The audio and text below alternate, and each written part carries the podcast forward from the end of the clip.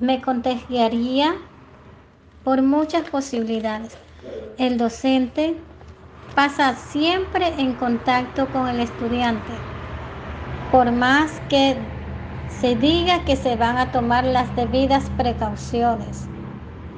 El niño, por su naturaleza, es, es alegre, activo.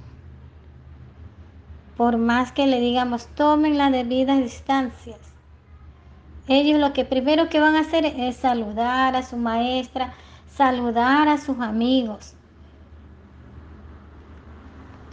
Si bien es cierto, la vacuna es un 50% que nos ayudará a contrarrestar la enfermedad,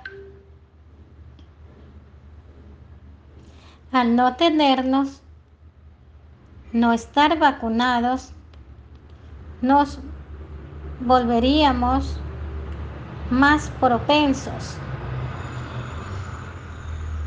Porque no sabemos si la persona que llega a dejar al niño tuvo COVID o, está pasando por el COVID, ya que los padres llegan todos los días y muchos de ellos no toman las debidas precauciones.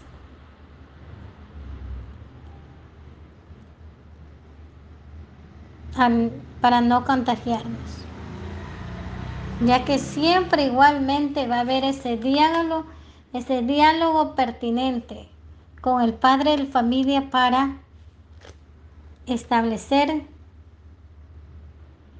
dichas recomendaciones.